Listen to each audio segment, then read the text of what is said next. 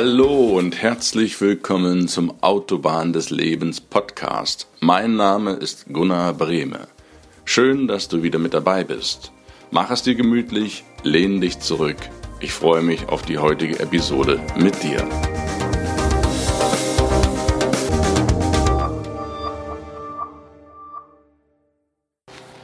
Herzlich willkommen zurück zur Autobahn des Lebens. Es ist wieder Mittwoch. Schön, dass du eingeschalten hast und diesen Podcast mit mir zusammen hörst. Heute knüpfe ich an an das wunderbare Interview von letzter Woche mit Uwe Reisig, meinem Mentor im Bereich Familien- und Systemaufstellungen. Ich habe so unglaublich viel von ihm lernen dürfen. Ich habe ihm so unglaublich viel verdankt, zu verdanken. Und er war es auch, der mich zurückgeholt hat, wieder in meine Mitte zu kommen, als ich 2008, also vor gut elf Jahren, eine Art Burnout hatte. Und ich merke im Nachhinein, es war gar kein Burnout, es hatte was mit mir zu tun. Und ich habe mich auf den Weg gemacht. Der war teilweise schmerzhaft, aber der Uwe meint es immer so treffend. Wahrheit schafft Klarheit. Und wenn die Wahrheit gekommen ist, dann kann die Klarheit in dein Leben treten. Das tut manchmal weh, das tut manchmal sogar sehr weh. Aber es führt kein einziger Weg dran vorbei, sich dem zu stellen, was dich bedrückt und was du in deiner Hand hast. Deswegen habe den Mut, auch Wege zu gehen, die manchmal anders sind, als es die die Gesellschaft versucht weiß zu machen. Habe einfach Mut dazu. Und Mut wird auch eine, ist eine ganz, ganz tolle Eigenschaft, das jetzt nur so am Rande noch erwähnt, über die wir auch sprechen werden, in Kürze mit einer wunderbaren Frau, zum Thema Mut, wie wichtig Mut ist für dich und dein Leben. Heute machen wir weiter im Thema, wie schaffst du es, wieder in deine Mitte zu kommen? Wir haben beim letzten Mal über Familien- und Systemaufstellungen gesprochen. Falls du das noch nicht gehört hast, bitte hör dir unbedingt die vorherige Folge von letzter Woche an, damit du den, den Übergang zum Thema von heute verstehst, warum das, was wir heute besprechen, anders ist als das von letzter Woche und doch gemeinsam ist. Letzte Woche ging es darum, wie du dich befreien kannst von Lasten anderer von Lasten, die dir nicht gebühren. Heute sprechen wir darüber, wie dir geholfen werden kann, wenn du etwas durchgemacht hast, wo du nicht so ohne weiteres rauskommst, wo du Hilfe brauchst. Und ich spreche heute mit einer wunderbaren Frau, der Manuela Hüller, über Trauma und deren Möglichkeiten, dich wieder in deine Kraft zu bringen. Freu dich auf ein ganz, ganz tolles Interview mit einer wunderbaren Frau und Freundin, und lass dich einfach inspirieren. Ich wünsche dir viel Spaß.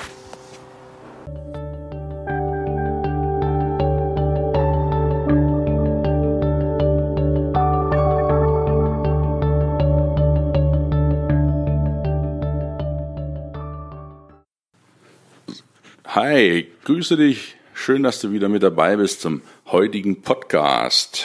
Wie gewohnt eine kurze Zusammenfassung vom letzten Mal. Beim letzten Mal hatte ich einen ganz wunderbaren Menschen zu Gast. Das war der Uwe Reisig. Und wir haben über das Thema Familienaufstellungen gesprochen. Ein ganz, ganz interessantes Thema. Falls du das noch nie gehört haben solltest oder falls dich das letztes Mal angesprochen hast, als du zugehört hast, dann hat das eventuell auch was mit dir zu tun und eine Möglichkeit, wie du an bestimmte Probleme, an bestimmte Krankheiten, die dich immer wieder plagen, Symptome chronischer Art mit einem anderen, aus einem ganz anderen Blickwinkel herangehen kannst, ohne jetzt irgendwelche Pillen zu schlucken und auch an Momenten, wo der Arzt dann nicht mehr weiter weiß. Ich lade dich ganz herzlich dazu ein, dir die Folge nochmal anzuhören. Du findest sie wie gewohnt auf iTunes oder auf meiner Website. Bonding, Haltetherapie, Trauma. Das sind Begriffe, die mit Aufstellungen, Familienaufstellungen sehr nah verwandt sind und die aber im Vergleich zur Aufstellung noch andere tiefgründigere Bereiche tangieren. Und zu diesem Thema habe ich mir heute eine wunderbare Frau eingeladen, nämlich die Manuela Hüller. Die ist seit Jahren, fast schon Jahrzehnten in diesem Bereich tätig und verfügt über eine außerordentliche Erfahrung im Umgang mit traumatisierten Patienten. Und ich möchte dir die Manuela ganz einfach mal vorstellen. Das wird sie auch gleich selber tun. Liebe Manuela, herzlich willkommen in meiner Sendung Autobahn des Lebens. Ich bitte dich einfach mal den Zuhörer, dich kurz vorzustellen. Was machst du? Wie kamst du dazu, diese Ausbildung zu machen? Und was ist so deine tägliche Arbeit? Und was hat das alles mit Trauma, Aufstellung und Bonding zu tun? Ja, lieber Gunnar, schön, dass ich hier sein darf. Ähm, meinen Namen hast du schon genannt, Manuela Hüller. Ich bin 53 Jahre alt und äh, ich habe vor über zehn Jahren durch meine eigene Geschichte das erste Mal Kontakt gehabt mit dem, was du in deiner letzten äh, Sendung hattest, nämlich mit Aufstellungsarbeit. Und infolge dieser Arbeit bin ich dann auch dazu gekommen, in die sogenannte Körperarbeit zu gehen, in das Bonding und Halten. Für mich war es ein Weg zu erkennen, wo in meinem Leben durch verschiedenste Umstände es Verletzungen gegeben hat. Und diese Verletzungen, die insbesondere ganz häufig in der Kindheit auftreten, dazu führen, dass du im Erwachsenenleben manche Dinge einfach nicht so leben kannst, wie du es gerne tun möchtest. Und ich spreche da aus meiner eigenen äh, Erfahrung, aber erlebe das jetzt auch ganz, ganz häufig in meiner Beratungspraxis. Hier geht es darum, wie, wie ich Beziehungen lebe. Also ich in meinem eigenen Leben habe dort sehr viel Erfahrung sammeln dürfen. Ähm, ich hatte zwei Beziehungen, wo jeweils ein Kind daraus entstanden ist. Die sind beide in die Brüche gegangen. Die erste Beziehung wurde durch den Mann gelöst, die zweite habe ich dann aufgelöst und ich habe über zwölf Jahre lang versucht, wieder in eine glückliche Paarbeziehung zu kommen. Und erst durch diese Arbeit des Aufstellens wurde mir sichtbar, dass die, der, die Ursache für dieses Scheitern von Beziehungen leben bei mir lag, und zwar in meiner frühen Kindheit.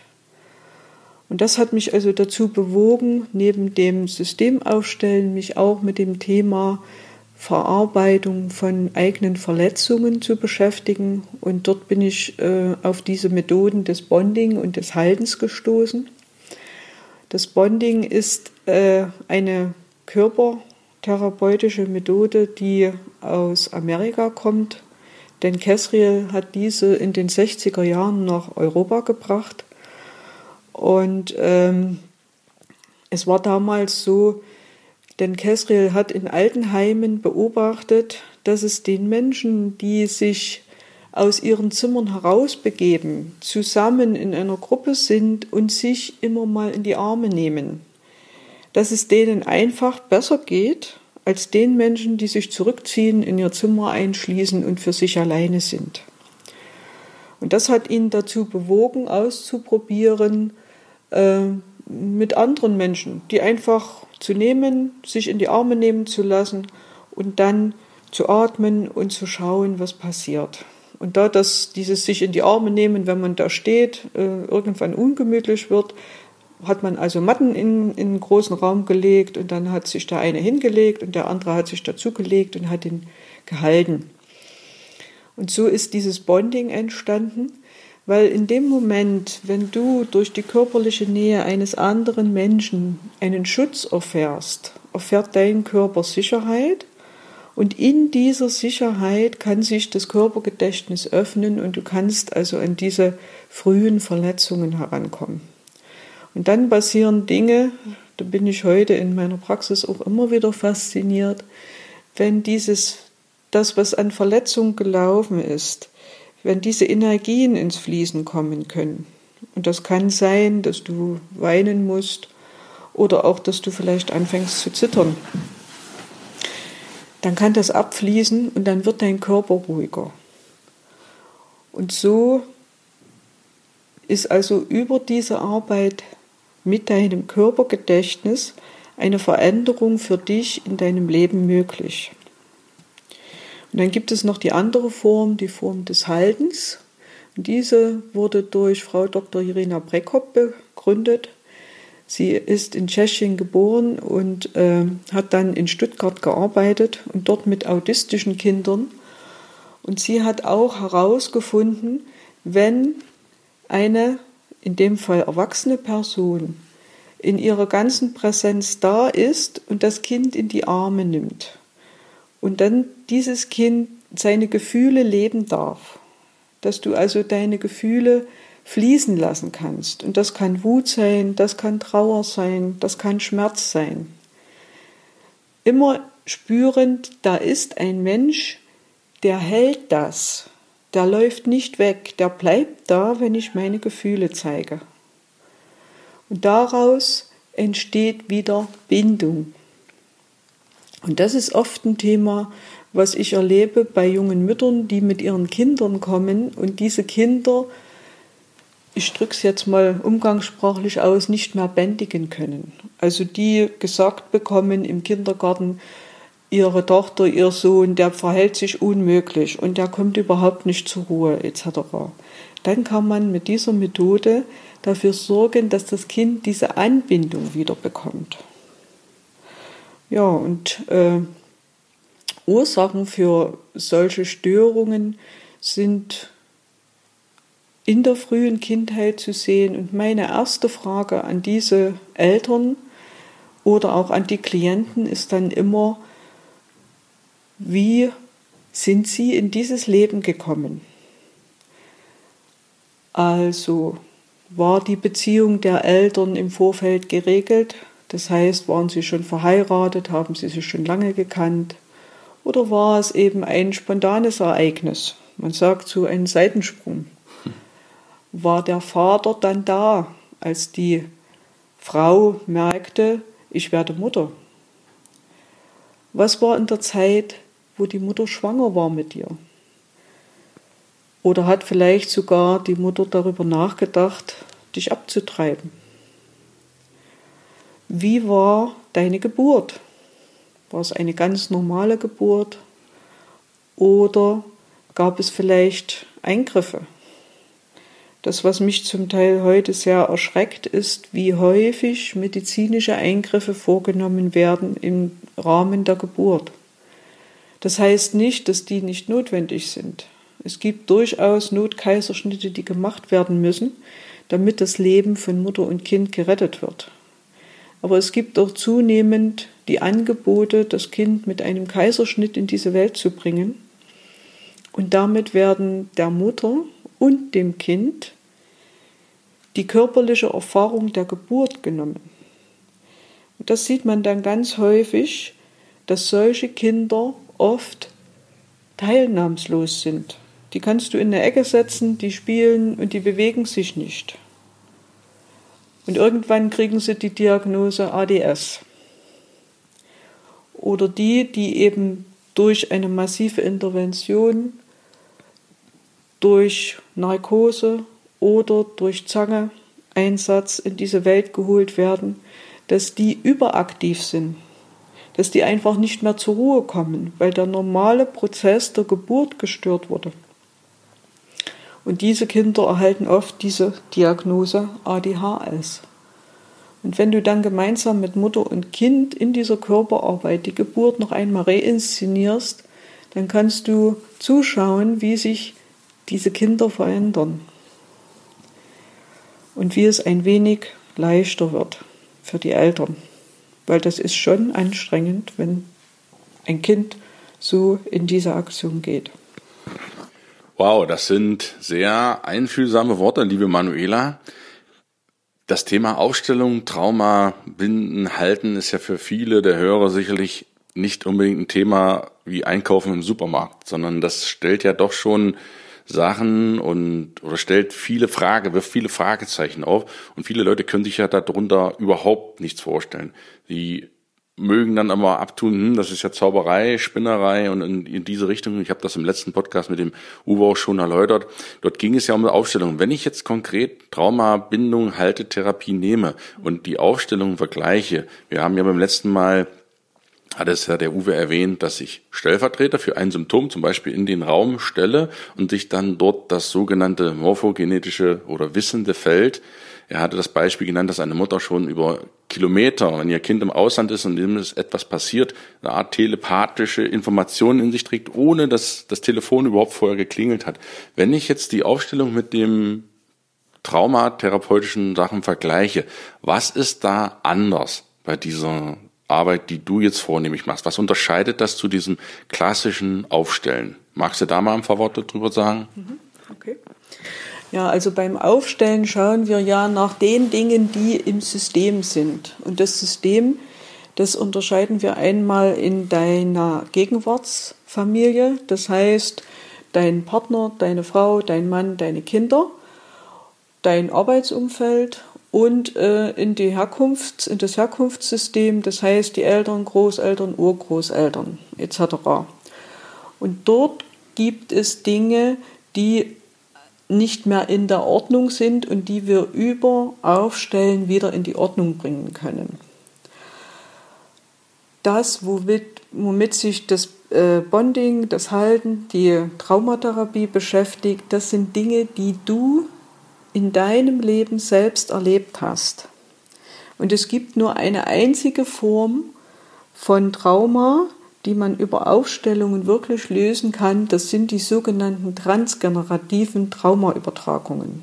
Was, was heißt das genau, damit der Zuhörer sich da was darunter vorstellen kann? Das heißt, wenn zum Beispiel deine Großeltern im Krieg 1945 von Schlesien flüchten mussten. In der Regel war der Mann im Krieg und die Frau ist mit drei, vier kleinen Kindern geflohen und hat dort Dinge erlebt, die traumatisierend waren. Das heißt, sie musste zuschauen, wie andere Menschen verhungern, wie Vergewaltigungen stattgefunden haben oder sie hat selbst so etwas erlebt.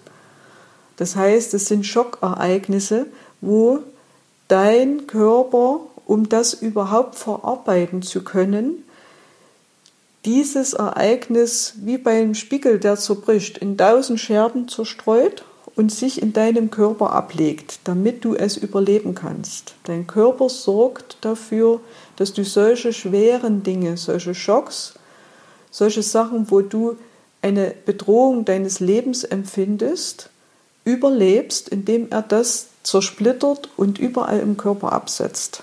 Sozusagen ist der Schock deine Versicherung, deine Lebensversicherung, sonst wärst du tot in dem Sinne. Genau, du würdest sonst sterben, wenn dein Körper das nicht in dieser Art regulieren würde. Ja? Und die Menschen, die also diesen Krieg überlebt haben, hatten danach in der Regel nicht die Möglichkeit, diese Schocktraumatisierungen aufzuarbeiten, weil die als allererstes dafür sorgen mussten, dass sie weiter existieren konnten. Das heißt, die mussten schauen, wo finden sie eine Wohnung, wie versorgt die Mutter ihre Kinder, dass einfach das Leben weitergeht.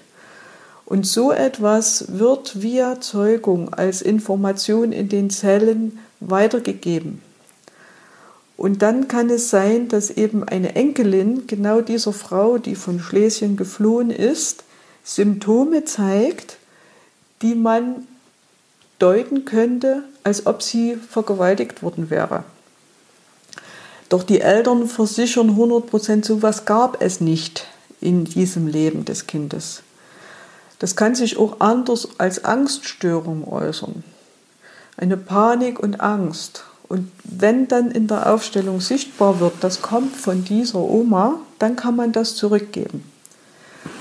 Die anderen, die anderen äh, Ereignisse, die du selbst erlebt hast, wie ich vorhin schon mal gesagt habe, wie bist du in diese Welt gekommen?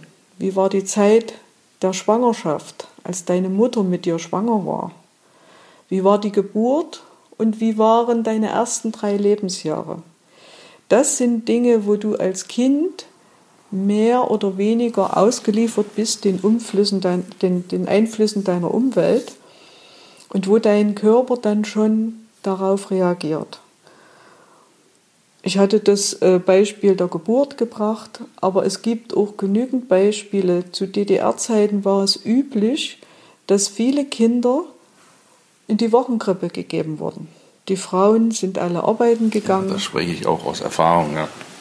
Und die Kinder wurden dann, und das war damals gut gemeint, man hat das noch nicht gewusst, welche Wirkung das hat, weil das Thema Trauma ist wirklich erst in den ja, 80er, 90er Jahren wieder ins Bewusstsein der Gesellschaft gerückt.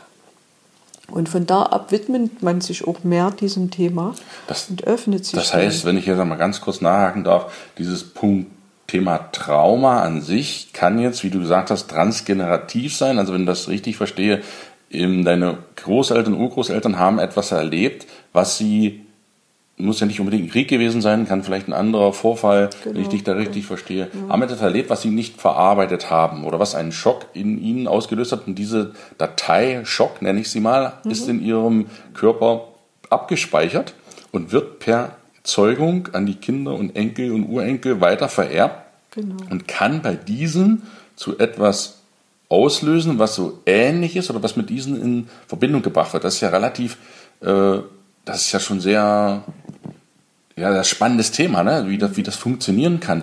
Ist das tatsächlich so, dass das mit Verzeugung weitergegeben wird? Oder ist das vielleicht was ganz anderes, was in der heutigen Zeit sich verändert hat?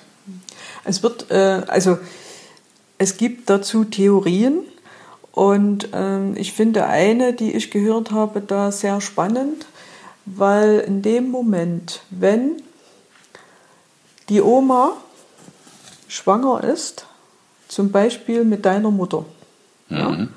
dann entwickelt sich das Baby im Bauch der Oma und bereits im dritten Schwangerschaftsmonat werden die Eizellen gebildet. Die Eizelle wird gebildet, aus der du später mal entstehst. Okay. Ja, und über diese Eizelle kommen diese Informationen mit. Also im Prinzip warst du als Enkel schon mit dabei, was deine Oma erlebt hat. Okay. Ja. Also das ist für mich sowas, was ich auch nachvollziehen kann, wo ich sagen kann, es wird äh, via Zeugung und über das Körpergedächtnis weitergegeben. Und dass äh, die Zellen, unsere Körperzellen, alle Informationen abspeichern, das ist mittlerweile äh, bekannt. Ob es schon wissenschaftlich bewiesen ist, das kann ich jetzt nicht sagen. Äh, aber ich habe das von mehreren Seiten schon gehört, dass man jetzt weiß, dass unsere Körperzellen alle Informationen abspeichern. Und ich kenne es aus meinen eigenen Prozessen und war manches Mal sehr erstaunt, dass minutiös, also sekundenweise ich Sachen wiedererlebt habe in diesen Körperarbeitsprozessen, wo mein Kopf, mein Verstand sich überhaupt nicht mehr daran erinnern konnte. Mein Körper konnte es. Und damit ist das Schöne in, diesen, in, in dieser Arbeit, Du musst nicht wirklich wissen, was da passiert ist. Das höre ich dann oft so von Klienten. Also ich habe gar keine Erinnerung mehr an meine Kindheit. Ich kann mich so maximal bis zum zehnten Lebensjahr zurückerinnern. Aber was war, als ich Kind war, weiß ich nicht. Das musst du nicht wissen. Dein Körper weiß es und dein Körper erlaubt das, dass das geöffnet wird, wenn er sich sicher fühlt. Und das ist genau dieser Mechanismus. Er hat damals, wo das geschehen ist, dafür gesorgt, dass du überlebst. Er hat es also aufgespalten und an verschiedenen Stellen im Körper abgelegt. Und dann kannst du das wieder öffnen und kannst es abfließen lassen. Das heißt, im Endeffekt ist die Geschichte, ja, Geschichte ist jetzt vielleicht das schlechte Wort, aber Geschichte Trauma etwas, dieser Datei, Schockdatei, die ich vorhin erwähnt hatte, dass du die selbst erlebt hast, so der große Unterschied zu Aufstellungen, genau. dass du ein Symptom erstmal aufstellst, ob das nun von dir kommt oder von deinen Vorfahren, wie auch immer. Und traumatische Sachen sind sozusagen die Schockdatei, die ja wahrscheinlich nie leer sein wird bei jedem Menschen, weil jeder Mensch in irgendeiner Form bei der Geburt oder sei es vorgeburtlich etwas erlebt hat, dass das diese Datei geöffnet werden kann, neu programmiert wird. Ich vereinfache das jetzt bewusst ganz einfach und dass durch diese Öffnung eine neue Formatierung stattfinden kann und dass wieder neu eingespielt werden kann. Und das mhm. geht aber nur über die Körperarbeit. Ja, äh, also so ganz neu machen kann man das nicht. Man kann sich bildlich vielleicht so vorstellen. Du hast in, kind, in deiner Kindheit aufgrund von bestimmten Ereignissen gewisse Sachen gelernt, wenn ich mich so und so verhalte, wenn das und das von außen kommt als Signal, dann geht es mir besser, als wenn ich mich anders verhalte. Ja? Mhm. Das ist ein sogenanntes Muster, was sich da anlegt. Und ähm, diese Muster, die kann man sich vorstellen, die entstehen über die Sinneskanäle, die wir haben. Das heißt, über das Sehen, über das Riechen, über das Hören und über das Fühlen, also das Tasten. Und wenn du als erwachsener Mensch ich nehme mal ganz gerne das Beispiel, du gehst in einen Raum hinein und du kennst dort keinen Menschen. Mhm. Du betrittst diesen Raum und dir kommt ein Mann entgegen und sofort kommt bei dir, oh Gott, was ist denn das für einer? Mit dem will ich gar nichts zu tun haben. Na, ich glaube, das kennen viele schon. Ja? So, was passiert da? Du kommst also hinein, du siehst diesen Menschen und in deinem Gehirn wird abgefragt, kenne ich das, was ich hier sehe oder kenne ich es nicht? Und wenn die Antwort lautet, ja, ich kenne es, dann geht diese Information in deinen Körper und dein Körper kommt mit der Reaktion, oh Gott, lass mich bloß in Frieden. Weil irgendwann gab es bei dir eine Erfahrung, dass ein Mann, der so aussieht, der so eine Augenfarbe hat, der so ein Lächeln im Gesicht hat oder auch Grinsen, ja, dass da etwas war, womit du eigentlich nichts zu tun wolltest, was dir wehgetan hat. Okay, der Mann, den du da siehst, ist nicht der, der das früher war, das ist, der steht nur symbolisch sozusagen genau, für diesen. Der sendet nur dieses Der, der löst etwas aus in dir. Der löst das aus in dir und hat in dem Moment dann gar keine Chance, weil dein, dein inneres Muster dir sofort sagt, nimm dort die Hände weg, also lass den ja in Ruhe, komm dem ja nicht zu nahe. Ja? Und das läuft automatisch ab? Das läuft automatisch ab und dort kannst du in dem Moment auch nichts machen, wenn es dir nicht bewusst ist. Das sind Dinge, die laufen unbewusst ab. Wie du vorhin schon angesprochen hast, der Körper hat das geregelt, damit du diese Situationen überlebst, damit es für dich weitergeht. Und dass er das wunderbar gemacht hat, ist das beste Beispiel, weil du bist heute hier und lebst. Ja, das stimmt allerdings. Ja? Und wenn du aber merkst, also das ärgert mich, ich wollte eigentlich diesem Mann eine Chance geben, na, ist ganz, äh, ganz typisch, wenn Frauen so in Beziehungen gehen wollen und die sagen dann ja, aber der nicht und der nicht und da nicht und da nicht. Weißt du, da gibt es irgendein Thema aus der Vergangenheit. Ja? Und äh, dann kannst du gucken, was genau ist es denn? Was hat denn das bei mir ausgelöst und wo in meinem Körper steckt das? Und dann gibt es in diesem Verbundensein mit einem anderen Menschen, der dich helft, hält auf der Matte, diese Möglichkeit einer sogenannten körperlichen Neuerfahrung. Das heißt, ich kann jetzt mal bewusst wahrnehmen, wenn ich mich einem Mann nähere, aha, das eine passiert, weil ich es kenne, und dann traue ich mich über diese Abwehr und das aber in einer sanften Art, jetzt nicht brachial, sondern wirklich zu schauen, was geht. Darüber zu gehen, ein ganz kleines Stück über diese Grenze zu gehen und zu schauen, was passiert denn dann. Das, das heißt, wenn ich mir das jetzt für die Zuhörer auch mal bildlich vorstelle, wenn ich merke, du lieber Zuhörer da draußen, dir läuft ein Mann oder eine Frau über den Weg und die löst etwas in dir aus. Das kann mit einer Vorgeschichte von dir zu tun haben. Und wenn ich jetzt zur, zu dir, Manuela, jetzt einen Termin buchen würde, mhm. du würdest mit mir, man sagt es ja so schön, auf die Matte gehen mhm. und ich würde sozusagen bewusst diesen, diese Erfahrung, die damals irgendwas in mir ausgelöst hat, das betrifft ja meistens mich selber dann, ja. fahre ich nochmal ab ich erzeuge oder erzwinge sozusagen diese Erfahrung, diese neue Erfahrung noch einmal, indem ich mich behutsam unter deinen Obhut in einen geschützten Raum nochmal in diese, auf dieses Eis begebe und vorsichtig schaue, was ist damals sozusagen passiert? Was löst das aus, dass ich diesem Mann gegenüber so abwerten, abwertend bin? Und ja, wie muss man sich das da weiter vorstellen? Was passiert dann dabei, wenn ich, wenn ich da nun auf der Matte liege und da so langsam rangetastet mhm. werde? Also es ist immer so, dass zuerst meistens diese unterdrückten Emotionen hochkommen.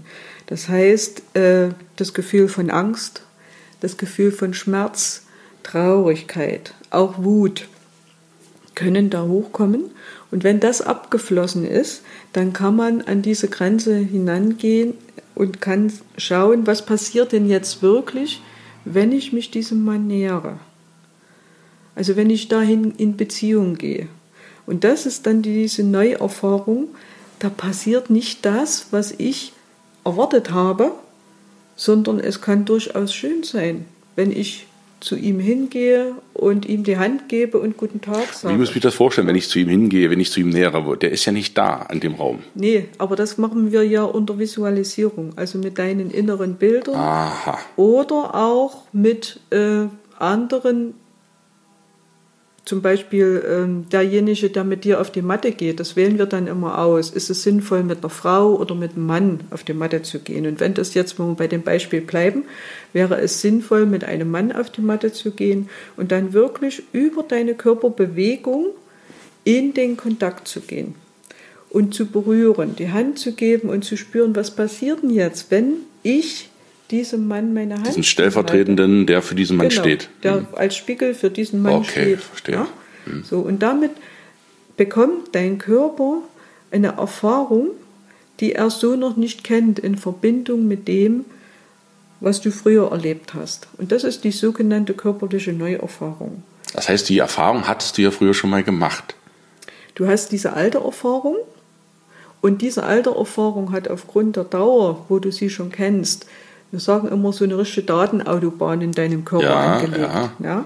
Und jetzt hast du durch diese Berührung, durch die Kontaktaufnahme mit diesem Begleiter auf der Matte diese Neuerfahrung gemacht und die hat in, auf einer anderen Bahn sozusagen eine Spur gezogen.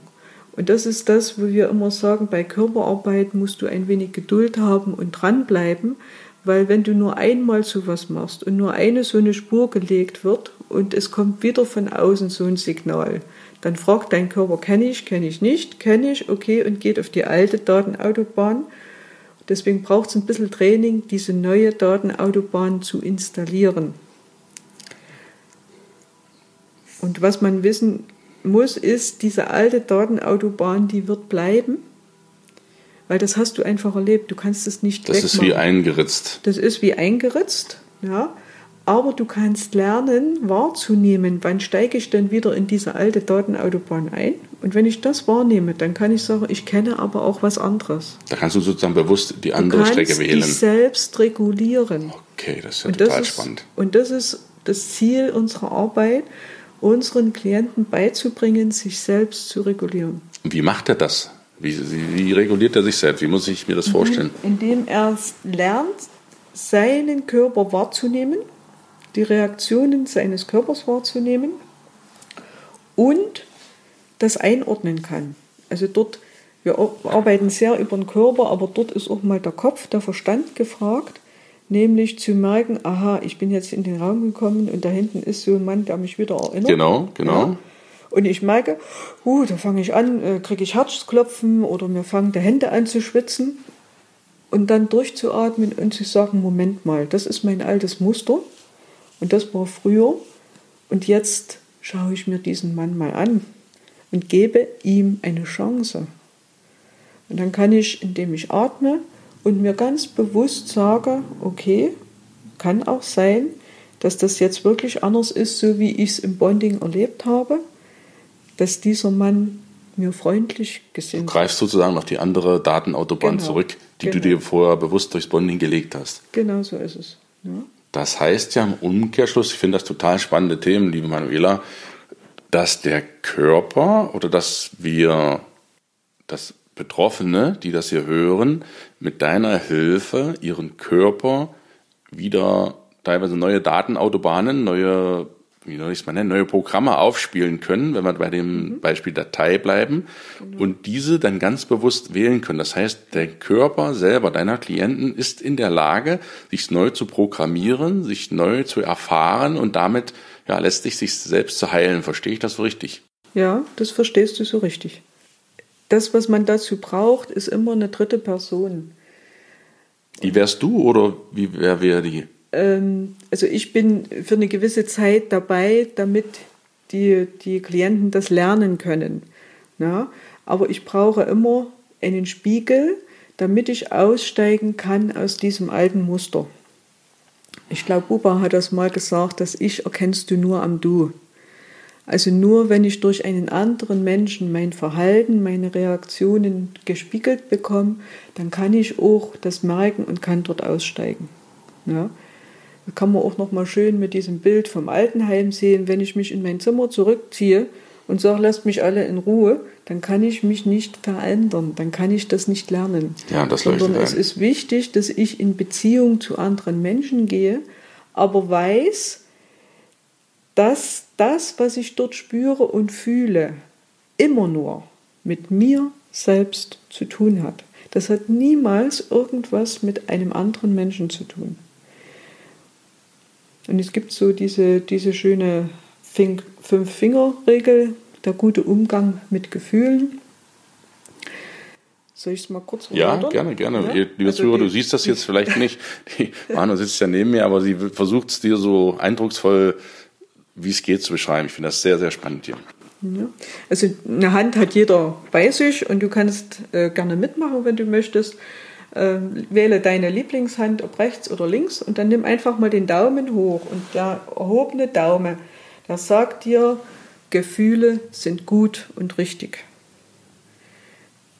Dann kommt der Zeigefinger und wenn wir Daumen und Zeigefinger von unserer geballten Hand abstrecken, dann haben wir immer diese schöne Position der Pistole. Ne?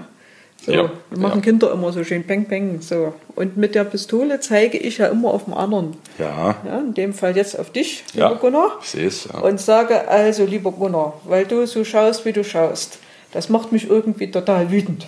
Ja? Mhm. Da habe ich das Gefühl der Wut. Das ist erstmal gut. Und ich sage, das kommt, weil du so schaust. Mhm. Ja? Und dann habe ich den Mittelfinger und in dem Moment, wenn ich nur bei Daumen und Zeigefinger bleibe und in dieser, ich bilde jetzt so einen Kreis, den kennt der Dauer von dem Signal, alles in Ordnung. Ja, ja. ja. So, wenn ich in dieser Blase bleibe, dann bleibe ich immer gefangen in diesem Kreislauf, dass ein anderer Mensch für meine Gefühle verantwortlich ist. Und dem ist nicht so.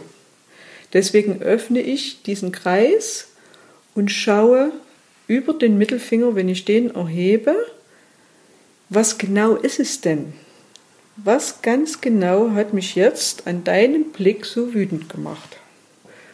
Und wenn ich das mir überlege, für mich selbst mal nachvollziehe, und das kann ich gut machen, wenn ich einen Tag erlebt habe, wo genau so was passiert ist, mich abends mal eine Viertelstunde hinsetze und mir meine Finger anschaue und gucke, was genau war es denn?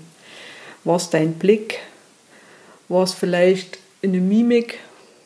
War es deine Art, wie du zur Tür reingekommen bist? Mhm. War es vielleicht eine Forderung, die du an mich gestellt hast? Ja? Und in dem Moment öffnet sich langsam deine Handfläche. Und in dieser Handfläche sehen wir die Bedürfnisse, die darunter liegen. Jeder Mensch hat Bedürfnisse. Ich möchte geliebt werden, ich möchte gesehen werden, ich möchte anerkannt werden. Ja, ich denke, das kann jeder nachvollziehen. Genau. Und dann kannst du schauen, was, was für Bedürfnisse hatte ich denn? Ich wollte einfach nur gesehen werden von dir. Und du warst aber so mit deinem beschäftigt und hast gar nicht meins gesehen. Ja? Und damit bin ich zu einem ganz wichtigen Punkt, die eigenen Bedürfnisse zu kennen. Und, und dann kommt der Ringfinger. Und die meisten tragen vielleicht auch einen Ring da. Und einen Ring zu tragen heißt Verantwortung. Ich übernehme Verantwortung für meine Bedürfnisse. Also nicht mit dem Ehering gleichzusetzen, sondern generell. Ne? Okay, okay. Ja? Aber mit dem Ehering ist es so, wenn ich einen Ehering trage, dann übernehme ich Verantwortung für unsere Beziehung. Mhm, ja? Und dann gibt es noch einen kleinen Finger. Und der kleine Finger symbolisiert dein inneres Kind. Also der Kleine, das Kleine, was du mal warst, mit den Verletzungen die ganz eng mit diesen Bedürfnissen zusammenhängen. Ja? Und so kannst du für dich selber schon mal schauen, was ist denn da so passiert? Und wenn man sich dessen bewusst wird, was für ein Bedürfnis lag darunter, dann hat man schon eine gute Basis, ein Stück bewusster zu werden und dann im Rahmen von so einem Gruppenarbeit, Bonding, Abendgruppen äh, zu schauen, was brauche ich denn, damit ich dieses Bedürfnis befriedigen kann. Also wirklich Verantwortung für sich selbst und für seine eigenen Gefühle zu übernehmen. Das bedeutet letztlich, egal ob Aufstellungsarbeit, Trauma, Bonding, Haltetherapie, dass es letztlich eine Arbeit mit sich selbst ist. Es ist eine Arbeit mit und für sich selbst. Und das Schöne ist, wenn du das tust, und das ist das Einzigste, was du tun kannst, weil andere Menschen kannst du nicht verändern. Aber wenn du dich veränderst, hat das eine Wirkung auf andere. Weil die dann auf einmal sehen, aha, das geht auch. Was man so ganz sehr schön sehen kann, das ist, wenn Eltern sich auf den Weg machen und sich verändern, dass die Kinder reagieren dass die Kinder ruhiger werden, dass die Kinder neugierig schauen, was passiert denn bei meinen Eltern, anstatt immer wieder irgendwo in der Aktion zu gehen. Das bedeutet im Klartext auch, wenn wir als erwachsene Menschen merken, irgendetwas, abgesehen von Männertags, vielleicht Trunkenheit, Aspirin, was der Uwe beim letzten Mal ja so schön besprochen hat, aber mich bedrückt jetzt etwas. Mhm. Mich bedrückt jetzt etwas und ich merke, Diagnosen vom Arzt oder was auch immer helfen nicht und irgendetwas sagt mir meine innere Stimme, stimmt mit mir nicht. Ja, Natürlich soll es jetzt nicht so sein, dass jedes kleine Wehwehchen dann so aussehen soll, als wenn jetzt was nicht mit mir stimmt. Aber wenn ich mich auf den Weg mache als erwachsener Mensch und beschäftige mich mehr mit mich und sorge dafür, dass die alten Datenautobahnen sozusagen auch durch neue ersetzt werden, wenn ich das denn möchte, wenn es mir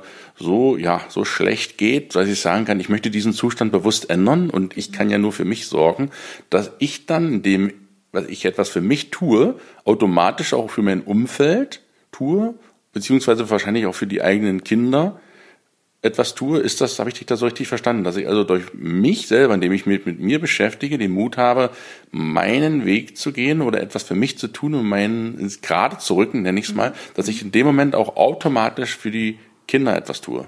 Genau, genau.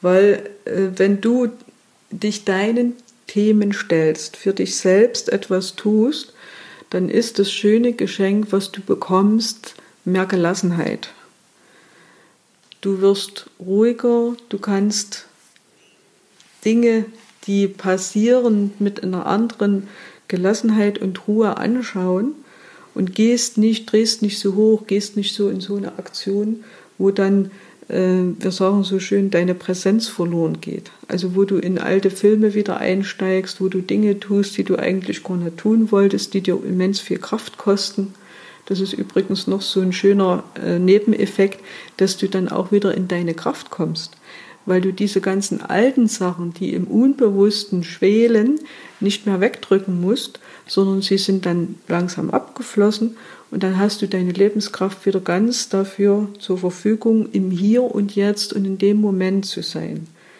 Deine Kinder sind wahrscheinlich trotzdem immer noch irgendwann nervig, aber du gehst anders damit um. Du gehst nicht gleich in die Luft, wenn das passiert, sondern du sagst, komm mal her, ich nehme dich mal in den Arm und jetzt kannst du mal dich austoben und danach gehen wir gemeinsam ein Eis essen.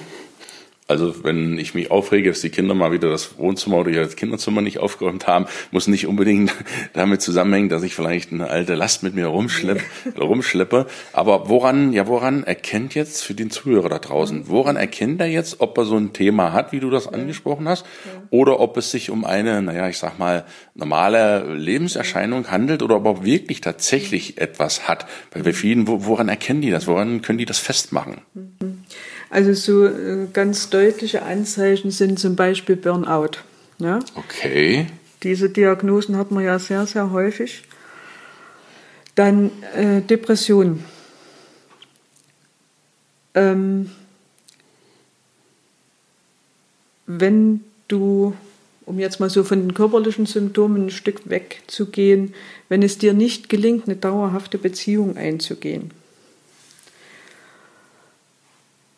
Was wieder eine, ein Symptom wäre, wäre Angst- und Panikattacken. Wenn man in eine Beziehung rein will.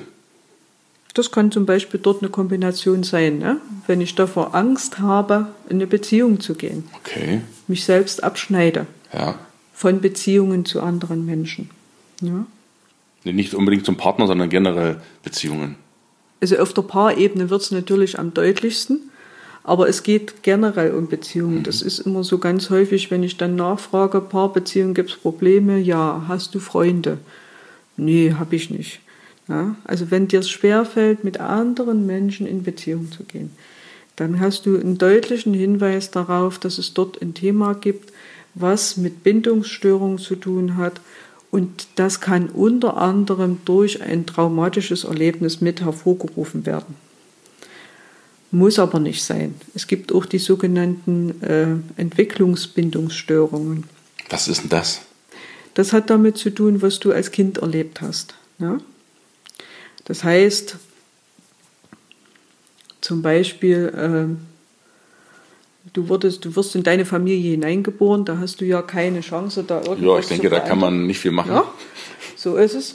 Und äh, dann erlebst du eben, dass deine Eltern beruflich sehr engagiert sind und du wirst als Kind schon mit einem halben Jahr zu einer Pflegemutter gegeben oder zu, ein- zu ein, äh, in, damals ja äh, Wochengrippe etc. Das heißt, deine Mutter, deine Bezugsperson ist auf einmal weg. Und das ist für ein so kleines Kind, für ein Halbjahr oder Jahre altes Kind, ist das der Verlust von Sicherheit. Und immer dann, wenn wir Sicherheit verlieren, dann wird das für uns bedrohlich. Und das sind Dinge, die also langsam sich aufbauen, wo man sagt, das sind Entwicklungstraumatisierungen. Und dann gibt es noch die sogenannten Schocktraumatisierungen. Und das sind äh, Sachen, die plötzlich eintreten und was einfach zu viel war. Ganz typisch ist ein Unfall. Ja? Und das Spannende ist immer, äh, du bist als Kind auf dem, auf dem Rücksitz angeschnallt, deine Mutter fährt, Mutter, Vater fahren Auto und es passiert ein Unfall. Und eigentlich ist niemandem was passiert, außer Blechschaden. Und dann kommen die Eltern und sagen, also unser Kind ist total verändert, ist lethargisch, macht nichts mehr und wir wissen nicht, was da los ist. Und dann frage ich so ein bisschen ab und dann sagen die, ja, und ja, wir hatten da mal einen Verkehrsunfall, aber da ist niemandem was passiert. Für das Kind war es bedrohlich. Der Erwachsene Aus kann das Sicht einordnen. sozusagen. Genau, der Erwachsene kann es einordnen, kann sagen, okay, hier ist jetzt ein Verstehe. Unfall passiert. Ja, aber für das Kind ist dieses Auffahren, dieser, diese Energie, die da kommt und dieses, dieser plötzliche Verlust von Sicherheit, ja, auch wenn es in diesem Gurten drinne saß, schon alleine dieses Randrücken von dem Gurt, was da ist, wenn das dem Kind nicht erklärt wird, und das wissen viele nicht, dass man, dass es oft ausreicht, wenn es dem Kind erklärt wird, du pass mal auf, du hast jetzt das und das erlebt und jetzt ist alles wieder gut. Das Kind bleibt in diesem Schock drin und zieht sich dann zurück. Das heißt, viele traumatische Erlebnisse oder Schockerlebnisse beruhen aus der Kindheit? Ja, es können aber auch Dinge geben, die im Erwachsenenalter passieren und die nicht verarbeitet werden. Also was so ganz typisch ist, ähm, das ist, wenn junge Männer in den Krieg ziehen, Afghanistan, Rückkehrer etc. Dort hat man das ganz, ganz deutlich. Das hat mittlerweile auch unsere Regierung erkannt, indem man Kliniken baut, wo man diese Menschen dann behandelt. Das heißt, die haben in ihrem Kriegseinsatz permanent unter Lebensgefahr agiert. Als 20, 25-Jährige zum Beispiel. Als hm? 20, 25-Jährige. Und bei diesen Männern kannst du aufpassen, wie die Beziehungen zerbrechen. Weil die sind durch diese Schockzustände, in denen die immer noch drin sind, nicht mehr fähig, in Beziehung zu gehen, weil für die mitunter die kleinste Sache bedrohlich wird. Das kann sein, die gehen mit der Familie einkaufen und in der Kaufhalle fällt ein Stapel Dosen, der aufgereiht ist, zusammen. Dann gehen die sofort in Zücken die die Deckungshaltung. bildlich die Pistole zucken, und- genau, ja, die ja. verstecken sich, die schützen sich, weil das ist das, was ich anfangs erklärt hatte, dieses Muster ist da. Ich muss mich schützen. Verstehe, ja. Ja? Und das, das passiert dann. Und das hält natürlich in der Familie nicht ewig aus, wenn derjenige sich nicht auf den Weg macht, um diese Dinge wieder aufzuarbeiten. Und das ist ein langer, harter Weg. Was, was kann denn, wenn wir bei dem Beispiel bleiben? Ich finde das ja total spannend, weil Krieg, ich denke, niemand will Krieg und jeder ist froh, dass die vorbei sind.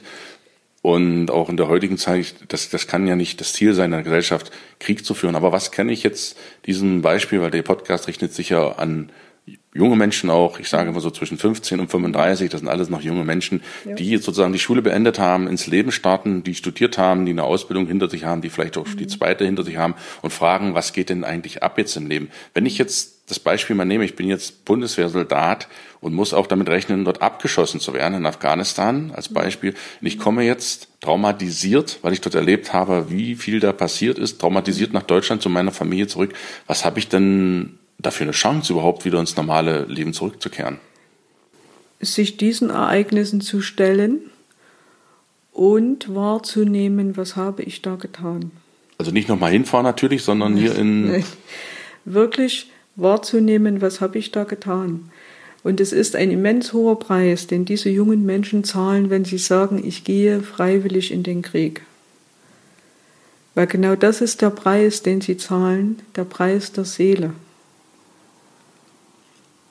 Wir sind auf dieser Welt, um dem Leben zu dienen, dass das Leben weitergeht und nicht das Leben zu töten. Das sind, ja, die gehen, die ja. gehen unter die Haut. Ja. Die gehen unter die Haut, die Worte. Das hatte ich aus dem Blickwinkel auch noch gar nicht betrachtet. Mhm. Wie Manuela, wow, wow. Also ich finde, lieber Zuhörer, wenn dich diese Themen ansprechen, muss jetzt nicht das Beispiel des Afghanistan-Soldaten sein, aber es kann auch andere Themen geben, die im kindheitlichen Alter, vorgeburtlichen Alter, hattest du ja angesprochen. Ich habe, das habe ich auch selbst noch gar nicht gewusst, dass selbst bei der Zeugung oder Aufwachsen meiner Mutter, im Mutterleib, Mutterleib meiner Oma, ich selbst auch schon da bin sozusagen oder die Eizellen für mich sozusagen schon vorgesehen sind. Ich finde das total spannendes Thema. Wenn dich das angesprochen hat, lieber Zuhörer, dann bitte ich dich einfach mal um Feedback gerne unter der angegebenen Adresse. Liebe Manu, wenn jetzt jemand das Thema könnten wir noch stundenlang besprechen. Ich finde ja. das. Wenn Zuhörer dich erreichen möchten, wie, was würdest du denen empfehlen? Wie sollten die jetzt vorgehen, wenn die jetzt irgendwas spüren? Ich treffe jetzt da einen Mann, der sieht gut aus, aber ich habe jetzt Angst vor dem, ich laufe weg. So als Beispiel. Was empfiehlst du denen Leuten, die, die das Gefühl haben? Das mhm. Gefühl haben ist vielleicht besser mhm. ausgedrückt. Ich habe da irgendwas eventuell was jetzt nicht so einmalig ist, sondern was immer wiederkehrendes Muster, wie du das so schön ausgedruckt hast. Da läuft immer etwas ab, etwas löst in mir aus, ein Ereignis, ein Mensch oder etwas triggert mich da an. Was ist deine Empfehlung? Was sollten diese Menschen tun und wo können die sich hinwenden? Also, die können sich erstmal informieren auf unserer Internetseite auf der Seite. Das verlinken wir alles auch noch in ja, den Show Notes. Genau, vom Sachsen-Netzwerk. Dort habe ich nochmal Ausführliches auch beschrieben. Dort sind auch Rückmeldungen von äh, anderen Teilnehmern, was die so erlebt haben. Und es gibt die Möglichkeit, mit mir Einzeltermine zu vereinbaren. Also ich habe in Leipzig und in Chemnitz eine Beratungspraxis. Äh, oder man kommt einfach mal zum offenen Abend vorbei wo wir uns erstmal kennenlernen können und mal drüber reden können, was, was ist es denn. Ne? Das sind so die möglichen Zugänge. Mhm. Oder eben eine E-Mail schreiben, mal das Problem kurz schildern und dann würde ich das beantworten und dann kann man einen Weg finden. Da könnten also Interessenten als erstes, die jetzt Raum Bayern, sage ich Baden-Württemberg, Nordrhein-Westfalen, die jetzt nicht unbedingt in der Nähe von Sachsen wohnen, könnten die auch auf dich drauf zukommen? Die können, die können auf mich drauf zukommen. Bei dieser Arbeit ist es allerdings wichtig, dass wir uns persönlich kennenlernen. Okay. Ich biete zwar auch telefonische Beratung an, aber solche Arbeit, die über den Körper geht, die geht wirklich nur im persönlichen Kontakt. Ja, das macht ja. Sinn. Genau. Das macht Sinn.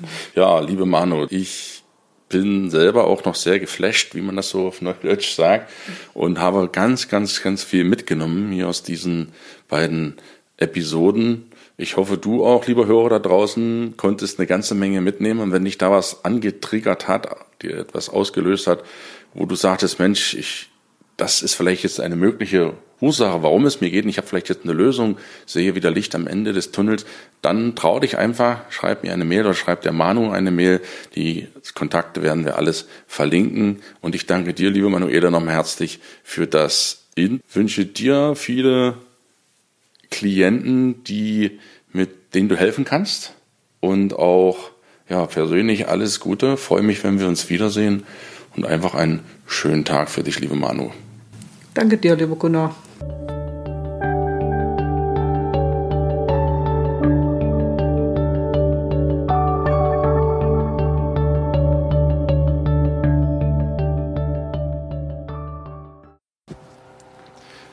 Das war das Interview mit der wunderbaren Manuela Hüller zum Thema Trauma. Ich hoffe, deine traumatischen Zustände, die du vielleicht haben möchtest, haben jetzt eine Möglichkeit gefunden, wieder aufgelöst zu werden. Ich hoffe, dir hat der Podcast gefallen und wenn du denkst, dass es wichtig ist, dass der ein oder andere Mensch auch davon erfährt, von Familienaufstellungen, von Traumatherapie, von Halten, dann bitte ich dich, leite ihm unbedingt die Episode oder die Episoden weiter, damit so viel wie möglich Menschen davon profitieren können, wieder in ihre Kraft, in ihre Ruhe zu kommen. Denn das ist auch ein, ein Charakteristikzug der heutigen Zeit. Die Menschen sind komplett aus der Bahn. Sie sind komplett aus ihrer Mitte geworfen. Sie laufen Idolen hinterher, die keine sind. Die lassen sich blenden von Meinungen, die lassen sich blenden von der Gesellschaft und folgen wie, ein, ein, wie das Rind in einer Herde einfach dem Herdentrieb. Und wir vergessen wir zu sein, wir vergessen authentisch zu sein und wir vergessen wieder in unsere Mitte zu kommen. Und deshalb ist es mir wirklich ein Bedürfnis, dich darüber zu informieren, was es für Möglichkeiten gibt, jenseits der ausgetretenen Pfade. Und deshalb bitte ich dich, teile den Podcast an Menschen, die dir wichtig sind, die davon profitieren können. Gib ihm fünf Sterne auf iTunes und empfehle ihn deinen Freunden sehr, sehr gerne weiter. Herzlichen Dank dafür.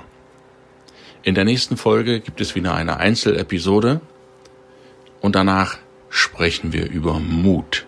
Denn Mut ist eine Eigenschaft, die du brauchst, die nicht so einfach ist zu erlernen, aber die du brauchst, um dein Leben in die eigenen Hände zu nehmen. Ich wünsche dir heute einen wundervollen Tag, wo auch immer du bist, was auch immer du machst, und sende dir ganz, ganz viel Ruhe, ganz, ganz viel Glück und ganz, ganz viel Liebe.